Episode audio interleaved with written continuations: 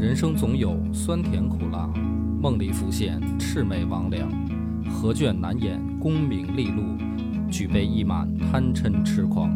野史下酒四电台，道出不一样的精彩。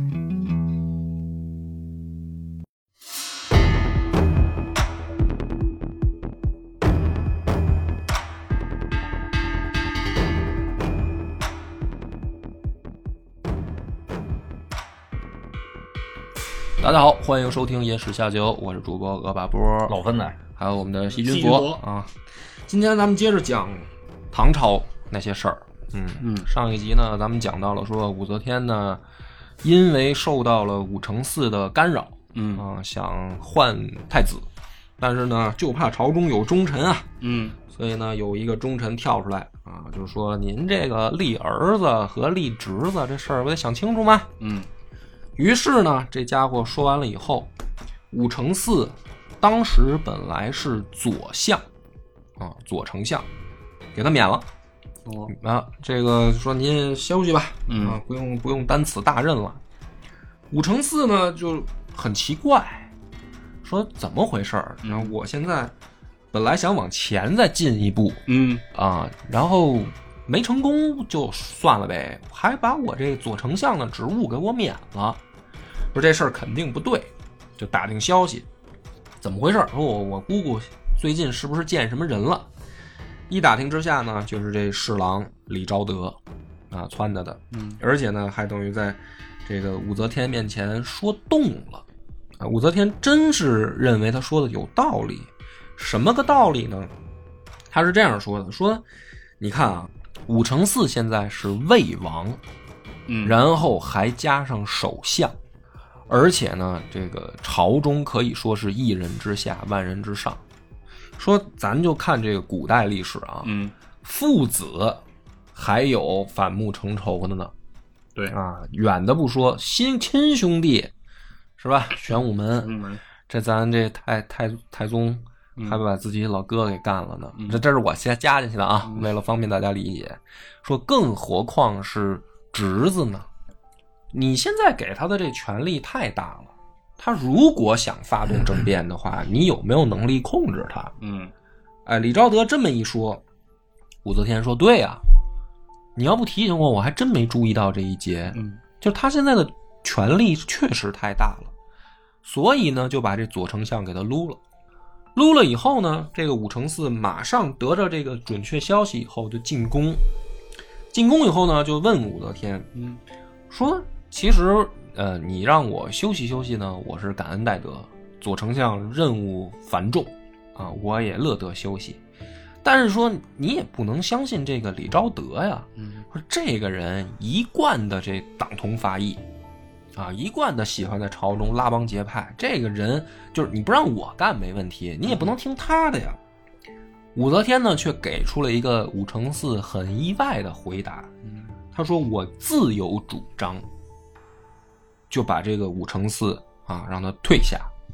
就是武承嗣突然意识到自己在姑姑面前说话没这么好使。那么回去以后呢，李武则天就真的把这个李昭德给加封起来了，啊，让他来出任同平章事，也就是我们现在解释通俗意义上的宰相。嗯李昭德上来以后呢，主要抓了两件事儿。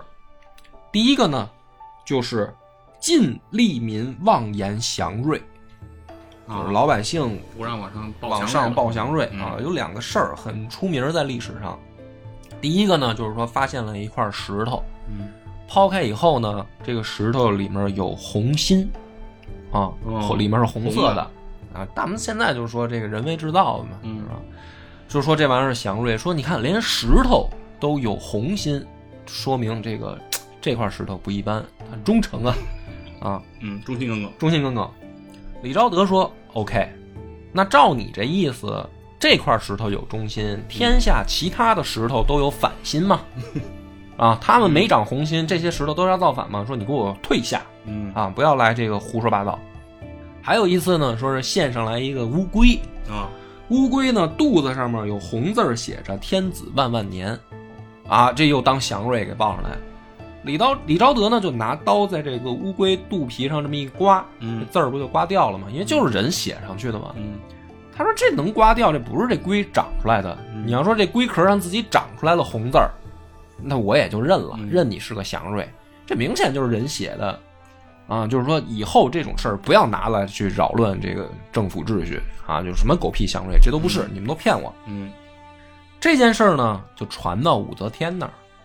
武则天呢，就说啊，说首先呢，这些人呢没见识，但是也没坏心，就是说不予采纳，但是也不要追究，嗯。啊，所以呢，就可以发现说，从这件事上，武则天武则天的这个心态开始转变了，嗯。就是老太太不糊涂，嗯。之前为什么要信这些呢？因为她想往前迈一步啊，落水这个出着出着祥瑞了，她得借着这个事儿炒作。用咱现在话说，对，目的已经达到了。他其实也知道这所谓的祥瑞是咋回事儿嘛。那李昭德呢，就说的没问题，但是呢，你也不要去怎么说呢，打击报复这些人。嗯就这些所谓的想靠这一条路往上爬的人，咱也没必要。所以这个祥瑞这件事儿，就可以说，在武则天这一套基本上进入结束阶段了，就不再不需要利用它了。嗯对还有一个就是李昭德干的第二件事儿，叫采养酷吏。之前那些靠这个写报告，不是写这匿名信上位的这些人，该免官免官。其中有一个很重要的人，嗯就是这个侯思止，就是当时审狄仁杰的那位老兄。这个家伙呢，因为私藏违禁品，被李昭德给逮着了。逮着以后就直接打死，就是按说是什么呢？嗯，没必要那么快。嗯但是李昭德就恨这些人，他为什么恨呢？因为当时啊，他有一个哥们儿嗯啊，这个哥们儿叫严善思。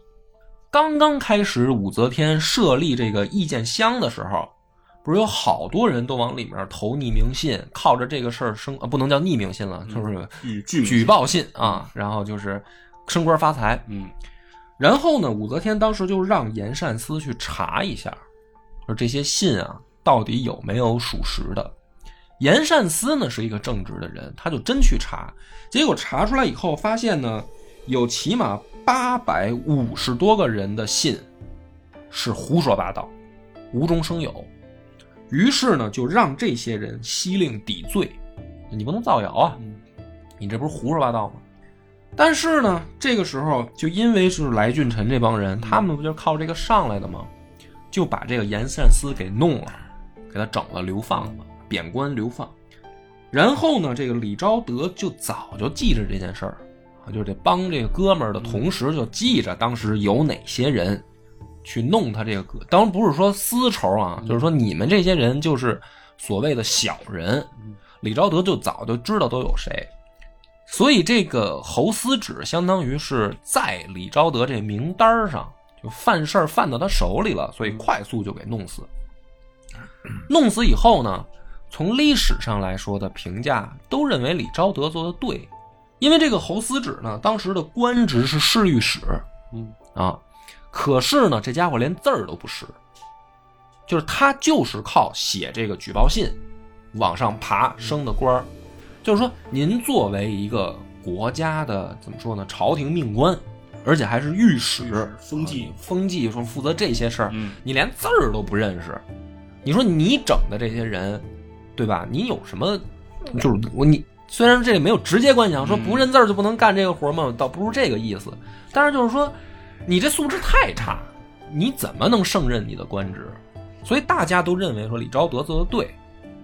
但是呢，这个事儿李昭德办的这些事儿就会得罪两个人，一个就是武承嗣，前仇嗯啊，本来想当太子，结果李昭德在武则天面武则天面前胡说八道，嗯武承嗣就恨他。他因为这个养财酷吏呢，来俊臣也恨上他了。就是侯思只是来俊臣手下的这个得力的爪牙，结果让他给打死了。嗯来俊臣这帮人呢，就琢磨说：行，咱们得报仇啊！啊，李昭德你现在牛逼是吧？嗯怎么办呢？武承嗣就想了一招，咱们迂回着来，就是李昭德呢，咱先放他一放。武承嗣找到了武则天身边的一个宠婢，婢女，嗯，找他干嘛呢？说我有一些消息，我现在没办法直接跟我姑姑当面汇报了，嗯，姑姑可能不太信我，嗯但是你可以说，给你一个消息，就是说啊，誉王王妃刘氏和德妃窦氏，他们自己呢搞巫蛊，就是汉朝那一套又来了、嗯。啊，巫蛊事件嘛，就是说他们弄小人诅咒陛下，嗯。你就把这个风儿吹给女皇，然后你的任务就完成了。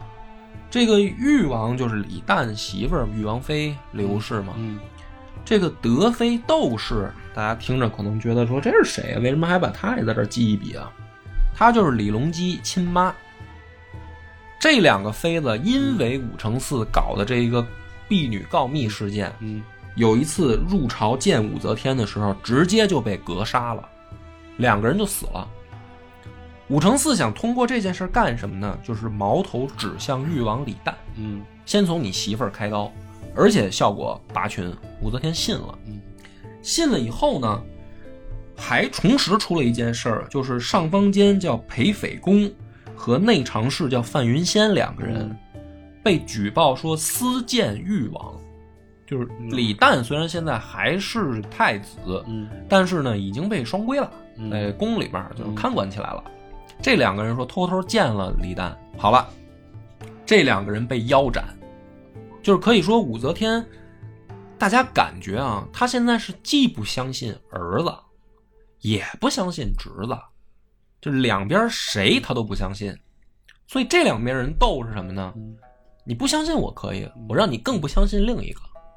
而李旦呢，就是他的这个所谓的性格啊也好，或者他的行为举止，在当时来说是比较怂的，他不太敢去跟武承嗣争，就只能默默这个忍了。媳妇儿让人宰了，就也只能忍。所以来俊臣跟武承嗣这帮人呢，就更过分了，就是说，你看媳妇儿咱们都已经给他干掉了，好了，接着去给武则天吹风，就是让这些下人说呢，李旦有有这个心想篡位啊，说这个事儿可以查，怎么查呢？把他所有身边的人都抓起来，然后咱们一个一个审。好了，就是连他身边这个什么侍女、仆从，嗯什么这些人全部一勺烩，就抓到赵玉来了，开始审。谁审呢？就是来俊臣。这个时候说是审，实际上就是打，嗯就是严刑拷打这些刑具，再给你介绍一遍。大家这个没来过的啊，今天算是抄上了。介绍一遍以后，就开始开始打，说是公堂上打的血肉横飞。这些人呢，一开始还就是说嗯替李旦辩白几句，说说我们王就是说太子想谋反这个事儿没有的事儿嘛。嗯但是实在是就是扛不住酷刑，有些人就是说我招啊，我我愿意招，你别打我了。那么眼看这件事就要成功的时候，突然有一个人站出来啊，这个人站出来以后说我是没有官职，我就是一个乐工。嗯什么叫乐工呢？就是说一个呃，就是乐师，哦负责这个弹琴伴奏的。嗯啊，在宫廷里说，但是我今天必须得说句公道话，什么公道话？皇嗣未尝谋反，你们硬说他要谋反。那么今天我愿意剖心出世，以证明李旦绝无反心。说完以后呢，自己拿刀就把自己给，就是从胸前到肚子就给豁开了。就是说我今天就死在这儿，我以死告诉你们啊，我们有人不怕死，但是你让我说假话，我就不做不到。嗯这个时候呢，来俊臣也傻了一下，就是他只是打，他想屈打成招，嗯但是怕碰见这不怕死的了，而且这个容易血溅公堂这是真狠啊，这这他也愣了一下。嗯没过多久呢，因为这公堂上趴这儿一个血流如注，没过多久，马上宫监就来了，就是宫里面的人就来了。怎么回事呢？就是说武则天也也是担心啊，说这个是一个大案要案，公堂的一举一动他都密切派人关注。听说有这么一位在公堂上啊抛心示众，赶紧就派人来现场这个控制啊。攻坚一来呢，来俊臣就没法往下审了。嗯来了以后呢，先把这个乐师就是抢回宫内，就抬走。抬走以后呢，就让御医来看，说这个人还有没有救。当时这个御医来了以后呢，一看说这个人还死不了，虽然这个就是等于开膛破肚了，嗯但是呢，还真的就是相当于用外科手术的方式。书里面写是用这个桑皮线，嗯但是我呢也没学医啊，我也对这个不太了解。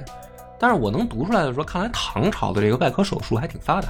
他很有可能是从西域这边过来的外科医生。哦你忘了给李哲放血那脑袋那个，嗯，那个医生就是不是这个，就是从这个斯坦那边过来的。就是说那个他这个医学可能是有先进技术，是吧？对，但是反正就是说，这个人还真的啊就保下来了，就是等于缝上以后敷药什么的，他没死。没死以后呢，这个武则天就是来问这个人说：“你叫什么？”这个人说：“我叫安金藏，嗯我就是一个太 太常乐工啊，没有什么大官儿。但是呢，说我就看不过去，就是说，我觉得李旦没有的事儿，你们就来俊臣非要诬陷他，我受不了。嗯武则天呢都动容了，她就是说说说我自己的儿子我没了解清楚，差点害得你丢了命，这个事儿是我的错，嗯所以呢，就是相当于一场，你如果这事儿发展下去，那李旦就完蛋了，他必死无疑。对，就因为这么一个人啊跳出来，就是仗义了一把，嗯。就这案子武则天算是消了，就是那我就不追究了。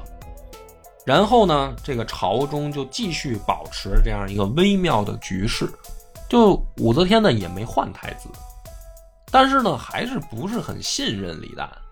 可是别人呢，你看这事儿都闹出来了啊，所有的身边人都抓起来了，也没有扳倒李旦，嗯所以朝中就维持了这样一个微妙的平衡。武承嗣呢就接着想招，就想给武则天上尊号。于是呢，在长寿三年，就是他联合了这个两万六千人啊，上称武则天为越古今轮圣神皇帝，而这名起的也是够拗口的。武则天呢，一贯的喜欢这个在这事儿上做文章，嗯于是呢又改元了，啊，长寿三年改为延载元年。长寿这个年号就是也挺有意思，它怎么来的呢？嗯说是武则天长牙了，啊，就六十多岁老太太长牙了，所以那年呢就是年号改成长寿。这不是三年，因为上尊号，等于又改一次年号嗯啊。虽然不重要，这个也不是什么知识点，但是就是讲给大家记一记。那么上完这个尊号，改完呃就是年号以后，这是一喜庆事儿啊。嗯。于是呢，武则天说：“好了，今天呢，大宴群臣，就是带着武承嗣嗯。啊，带着太平公主，带着武三思，说这个今天很高兴，咱们来后花园游玩一下。嗯。时值这个初春，嗯后花园呢可以说是万物复苏的这样一个状态啊。武则天呢就开玩笑说：“你看今天这个天气也挺暖和啊，嗯哎呀，这个花儿怎么还没开呢？都是含苞待放的状态。说按说这天儿暖和，可能这两天就该开了呀。嗯说你看咱们这么大个喜事儿啊，今天这么大个聚会，嗯哎，这花儿都还没开嗯啊，这个有点扫兴。然后呢，这个武承嗣跟武三思两个人呢，就是拍马屁，嗯说哎呀，说这个陛下不让他们开，他们怎么能自己擅自开放呢？嗯啊，说是你要是没旨意，你有旨意，没准他就开了。今天嗯这个马屁呢，拍的也就是违反生物学的这种这个嗯啊，违反植物学的拍。武则天呢，其实一开始啊，还说，哎呀，这过了啊，嗯这怎么可能呢？是吧？这个他们有花儿神管嗯啊，我是人间帝王，我也管不了这个花儿啊。嗯太平公主呢，这时候跳出来说，就是逗闷子啊。嗯他不是说真的就是蠢到这个程度，她说逗闷子。她说：“哎，这个你老妈你怎么知道不行呢？嗯说你要不下一道谕旨你试试啊，没准你一下旨他们就开了呢。嗯就是女人啊，有时候说好听点叫浪漫嗯啊，别看老太太六十多了，跟闺女逗闷子，可以往好听说浪漫，说不好听就是蠢。但是呢，武则天就是一说她也开心，嗯他说：“那试试就试试呗。”于是呢，自己就写了一首诗，这么写的：说明早游上苑，火速报春枝，花须连夜发，莫待晓风吹。说这首诗呢，就作为我的谕旨了，啊，我就下旨了。太平公主说：“好好好，这样 就找这个园中啊最高的一个向阳树，就把这个既是诗嗯也是谕旨，就挂到这个树上。”嗯就算下旨了。嗯然后呢，大家说啊，今天这个咱们该吃吃，该喝喝啊，早点回去。嗯第二天一早，太平公主呢还记着这事儿，嗯就让侍女呢赶紧去园子里面看看，发现呢还真有一些花儿就开了。啊，这个其实也不是什么奇迹啊，就是说，毕竟也到时候了，有的花儿可能也该开了，再加上天气暖和。但是呢，他就是会说，他就马上让人去告诉武则天，说是这个谕旨有用。你看，连这个花花草草都接旨，就得干活。嗯武则天呢也很开心，说想不到啊，我这个确实可能是弥勒佛转世，因为当时等于这个首都里面这个风气就就吹成这样了，不是好多寺里面藏这个大云经，就说他是弥勒佛转世，嗯自己呢也有点飘，于是呢又把群臣叫来，就是他就是说，那大家来看看我，我什么都没说啊，你们自己看，还是这花园啊。这个昨天我下了个旨，今天大家看看，那群臣就明细了。就是为什么还要再聚呢？这就得拍马屁。于是呢，好多人就是阿谀奉承之词啊，歌功颂德就上来了。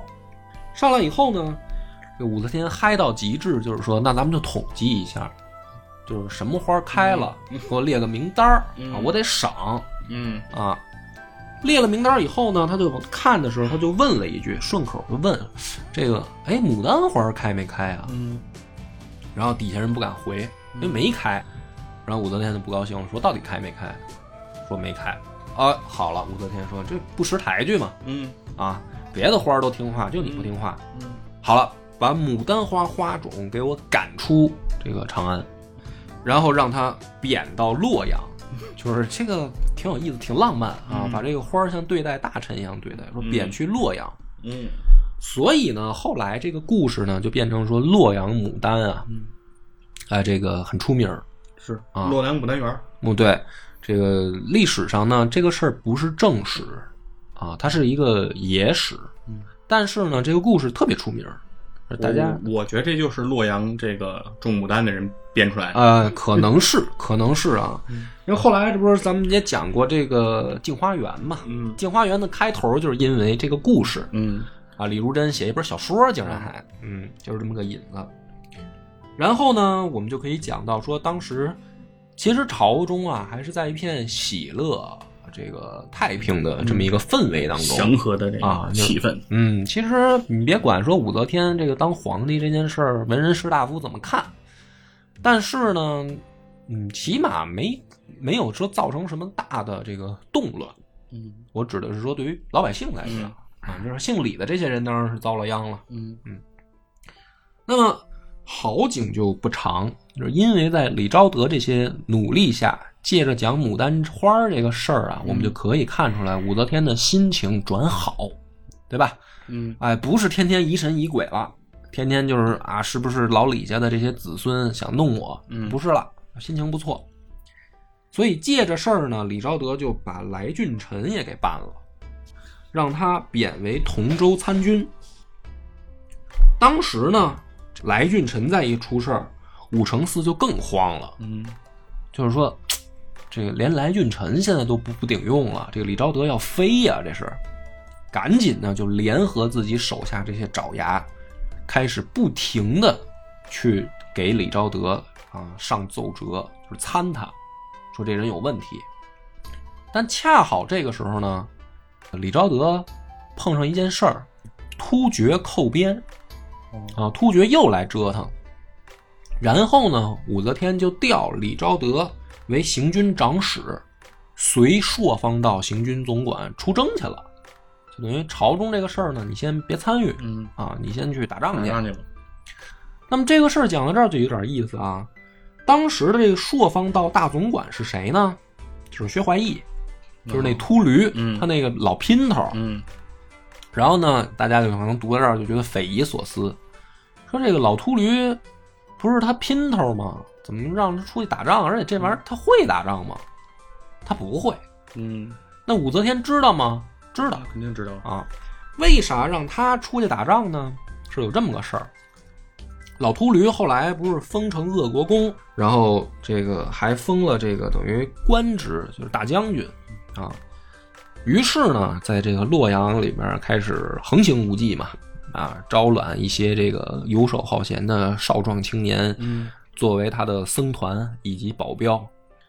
然后老和尚呢，在洛阳每过一个月嗯开一次无遮大会嗯啊。虽然这个“无遮大会”两个字儿写起来很像裸体拍的一个名字啊，但是像请天体浴场，呃，大家请注意，嗯无遮大会是佛教里面的这个专有的这个名词哦啊，大家不要瞎联想。就像一丝不挂，呃，不是不是，他是说这个佛佛法普普度，然后与民就是万众同乐的这么一个就是讲经说法的这样的一种法会一。丝不挂不也是佛的一个对经义吗？是啊，不是说什么都不穿的意思。呃，不是什么都不穿的意思，嗯。那么，但是呢，这个我解释了这么半天，是因为嗯，呃，薛怀义把他确实扮成了裸体拍儿，就是哦他在无遮大会上还呢，得真无遮对他不他不是他就是专门找青年女子啊长得好看的，啊，然后就让自己的僧团把他们给控制起来，拉到这个后厢房，大家一块儿开心。就是他自己给搞成了这个裸体拍儿，好的，每月一次，这就导致一个什么结果呢？武则天呢，差不多叫他十次，他就去两三回。这武则天这不是虽然年纪大了，嗯也得有嗯这个需求，嘛长牙了嘛？都嗯看来也是回春二春来了。然后这个大秃瓢在外面玩的开心，他就不老不去，嗯我也能理解，是吧？老太太六十多了，那肯定没劲啊这耽误交公粮啊。啊！于是呢，这个武则天呢就有点不开心，就是首先她自己先找替换的人，嗯另一方面呢，他就觉得说，这个既然薛怀义现在跟我也玩的不好，那我也不能让他留留在首都惹事儿，嗯干脆这样打仗去吧。你不是大将军吗？你封的是军职还，嗯打打仗去呗，嗯是这么个事儿。实际上，我觉得啊有点两口子斗气的意思，就是你先不理我，不按时交公粮可不行，我得折磨折磨你。然后呢，就是正好李昭德，这不是也是因为今天一本，明天一本，老有人参他吗？就是说你们俩一块儿去，说好听点呢，如果回来了，啊，这个薛怀义呢也是给我正个名，嗯我不是瞎搞乱搞嗯啊，他真能够带兵打仗，那就是把朝中众人的嘴堵上。嗯如果没回来啊，就李昭德连着薛怀义，你们俩死在战场上也行。嗯，就是他是这么打算的。结果是啥呢？这突厥呀也没个准谱，嗯抢劫性质的入侵，嗯就是时来时走，这没想说怎么打进中原这些事儿。嗯就是真的，薛怀义跟李昭德带兵正走在半路上的时候，就接到前方消息，嗯突厥撤了。撤了以后呢，这就是虽然不算战胜啊，嗯但是也算凯旋，就是也没打败仗嘛。突厥撤了，那你可以看你怎么解释嘛。对，兵兵锋所至，啊，就是嗯敌人望风而逃，嗯那你这就叫做凯旋吧。是回来以后呢，薛怀义先把李昭德给参了，哦，咋回事呢？嗯就是他俩这不是搭档出去吗？嗯就得就得有交流啊。嗯这李昭德连薛怀义也看不上，嗯你算个什么东西？你个老秃驴、嗯啊！就是你这点事儿，朝中谁不知道？嗯你不就是跟这个天后睡觉吗？当时，嗯所以呢，就是对他也不太尊敬。那薛怀义这种人就比较直接，就是你不尊敬我，我就弄你。他比武承嗣可能还直接。嗯回来以后呢，就把这个李昭德贬为南宾尉，贬成县尉，啊，就出朝廷了。嗯回来以后呢，这个薛怀义本来挺高兴的，就是你看我这也算是给朝廷立功了嗯啊。然后回到朝廷以后就是见天后，嗯而且同时呢，他当时修的那个就是家住大象，就是通天帝国里面那通天浮屠、嗯里面不是有那个大佛像吗？那个也完工了。哦哎，这个事儿也是他主导的，所以他不是两件事并作一件，就找武则天来，就是等于报功嘛。啊，就是哎，这个老姐姐我回来了啊，嗯任务完成不错。你看这个佛像也给你造的不错，就发现呢，武则天很冷淡，就是啊，知道了啊，回去吧。这薛怀义就说这不对呀、这反应不热情啊。嗯所以说之前我们俩那么腻咕啊，天天亲爱的叫人家小甜甜什么的，那现在这见着我爱答不理的，就开始打听说，你看我出去打仗这一段时间，是不是有什么别人了？嗯一打听呢，还真有，谁呢？就是御医，就之前给安金藏做手做外科手术那家伙，嗯跟武则天勾搭上了。这个老秃驴呢就不高兴了，就是说你这叫什么事儿啊？你这还出轨了，给我弄一个啊！嗯不行，就是想辙啊，想这辙也想疯了。这不是就是大佛竣工，刚刚这不是一喜事儿吗？老和尚气迷心了，晚上偷偷去明堂放火，就把那个啊。等于通天帝国里边那个大浮屠，嗯。连上底下那明堂，一把火就给点了。点了以后呢，他是有点泄私愤啊，嗯。但是这个事儿影响就大了。首先，咱们先说物理伤害啊，嗯。这大佛像着火以后，整个这个首都嗯。弥漫着这个漆的气味儿，哦。因为它烧啊，嗯。一烧，然后这大佛又高，就是光说那个一个手指头嗯。里面就能容纳几十人，就是那佛像的手指头里面就能坐几十人。所以说这么一个大玩意儿，一把火烧了，这味儿全程就飘着一股焦味儿。而且它下面这个明堂实际上是作为议政的一个地方，就是大臣是可以来这儿开会，嗯。咱们来议政的。这玩意儿烧了，你就相当于意味着什么呢？宫殿烧了。嗯。你比如说，咱现在你可以想象说故宫三大殿失火，但是这个就是说国家的层面的这个重大问题了，是。是吧？武则天知道是老和尚干的，嗯。也知道也猜得出来老和尚为啥，嗯。但是呢没整他，就是群臣都说，有的人说啊，说这个是上天降下来的惩罚，嗯。我们得严查；是啊。也有的人说是这个就是还编呢。啊，就是 他们这就喜欢借题发挥嘛，不是你说这么大的一个建筑物，这老和尚怎么一人给烧着的？有本事啊啊，我觉得有本事，我也很难理解。我觉得他，你就是说，要是自己点火，他得抱多少捆柴火呀？不是他叫人，那也没戏吧？啊，那偷偷摸摸的事儿，他能能对以当时的科技水平啊，能放出这么大火，嗯造成这么大伤害，反正也是挺牛逼的。嗯老和尚确实有手艺嗯。但是武则天呢，就说啊，说是呃内外公图不知借火，就不予追究了。他就没说薛怀义放火这事儿，就是说啊，你像这个是吧，保安、嗯是吧，然后里面这个工匠什么的可能不太注意啊，嗯算了。但是实际上呢，这个举动导致薛怀义就更加猖狂。嗯那你看我弄这么大动静都没事儿，是啊看来他还是爱我的嘛，哎呦 对吧？啊，嗯但是呢，他这个一方面这么想呢，一方面武则天还是不理他，嗯因为就是说人吧都可能喜新厌旧。你想能让他去边关送死，其实就说明对他已经无所谓了。再说你外边玩那么开心，你弄无遮大会，是吧？你嗯你先出的轨嘛，是还是不找他。然后老和尚呢，醋意上升啊，就开始在外面说武则天的坏话，因为他最了解啊，嗯这事儿他办的呀。就是相当于什么呢？咱们现在就说有那种臭不要脸的渣男啊，嗯跟女生分手了，嗯然后把女生的这个裸照发到网上四处宣扬，就是一个意思。老和尚当时就是等于就是外面就是说啊，天后这个活儿怎么样什么的，我给你描述描述吧啊，嗯你们都没见过，胡说八道在外面，就是为了气武则天。这个武则天呢，当时你毕竟是女皇，虽然外面的人都知道，但是你也不能就是外面给我散啊，就是你什么意思是吧？嗯我要我也得要脸啊。可是呢，又又不好弄这个事儿，你说怎么办他？就把自己这闺女太平公主叫来了，嗯说：“闺女啊，妈有个这个愁事儿，说这个你你也知道，这个薛怀义呢，现在在外面天天胡说八道的。”太平公主说：“说妈，你要是这么说的话，今儿我就给你撂个实话了。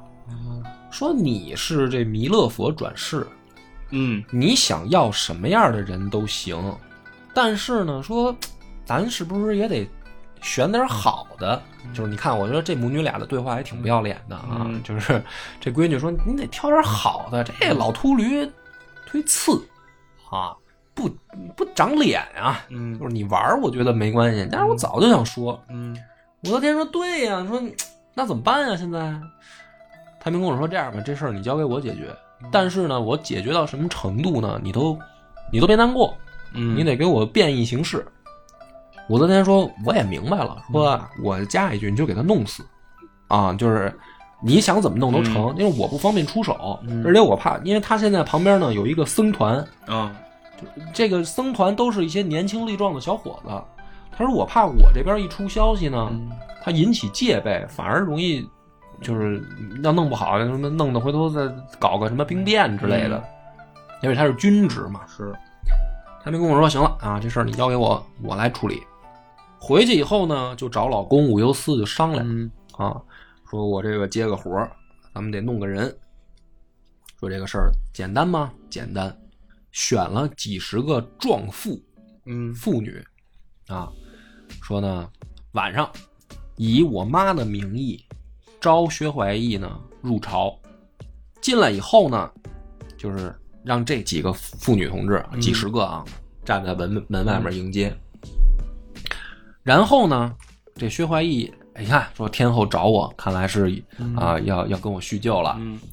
进去以后呢，因为都是女的，她就没有戒备，啊，就是你要说门口站着大兵，可能薛怀义就紧张了。嗯他带来的还有这些僧团里边的年，实际上就是他的保镖。嗯这些人呢，就是一看这样情况，也放松戒备，就没进去。然后薛怀义进去以后，这几十个壮妇上来就把他摁了，摁了以后，太平公主跟这个老公出来以后，直接一刀就把这薛怀义解决了。就是你说起来很复杂的事儿，实际上也没那么复杂。解决以后呢，这个太平公主就去找武则天就报信儿，嗯妈，这事儿我给你办了啊。武则天呢就顺嘴搭音儿说办了好啊，说咱俩之前聊那事儿你还没给解决呢。我太平公主说啥事儿没给你解决？这不是人都杀了吗？然后说妈不是那意思，妈是说你之前不是说捡好的吗？啊，是吧？啊，重点是这个，重点是这个，你年轻，你给我弄几个，我这一块玩的微信朋友圈里面都是六十多岁的人，你这给我介绍介绍。太平公主说 OK 啊，这是也是历史少有啊，闺女给妈这个怎么说呢，叫拉客啊，就找到了两个少年嗯。啊，登场了，俊美，一个呢就叫张昌宗，还有呢张昌宗的兄弟叫张易之，这也是对二张是怎么说呢？大唐有名的面首，嗯，长得好看，长得好看，通音律，玩音乐的还是啊？擅长唱跳 rap，我觉得就是你这个搁到现在也是就是小鲜肉这个级别的、嗯啊，你要是上个什么这个综艺选秀的，估计也也能打个篮球怎么着的吧？反正就是你大家可以对入，我没点名啊，你可以想象大概这哥俩长什么样嗯啊。这个武则天开心了，先试了试，嗯，不错，比老老和尚强，那可不是强吗？于是呢，这个两个面首入朝以后，这个武则天可以算是啊、就要开始走，不能说叫下坡路吧，嗯而是引起了朝臣更大的想法啊。那么欲知后事如何，且听下回分解。我们的微信公众号叫“柳南故事”，柳树的柳，南方的南。如果还没听够的朋友，欢迎您来订阅关注。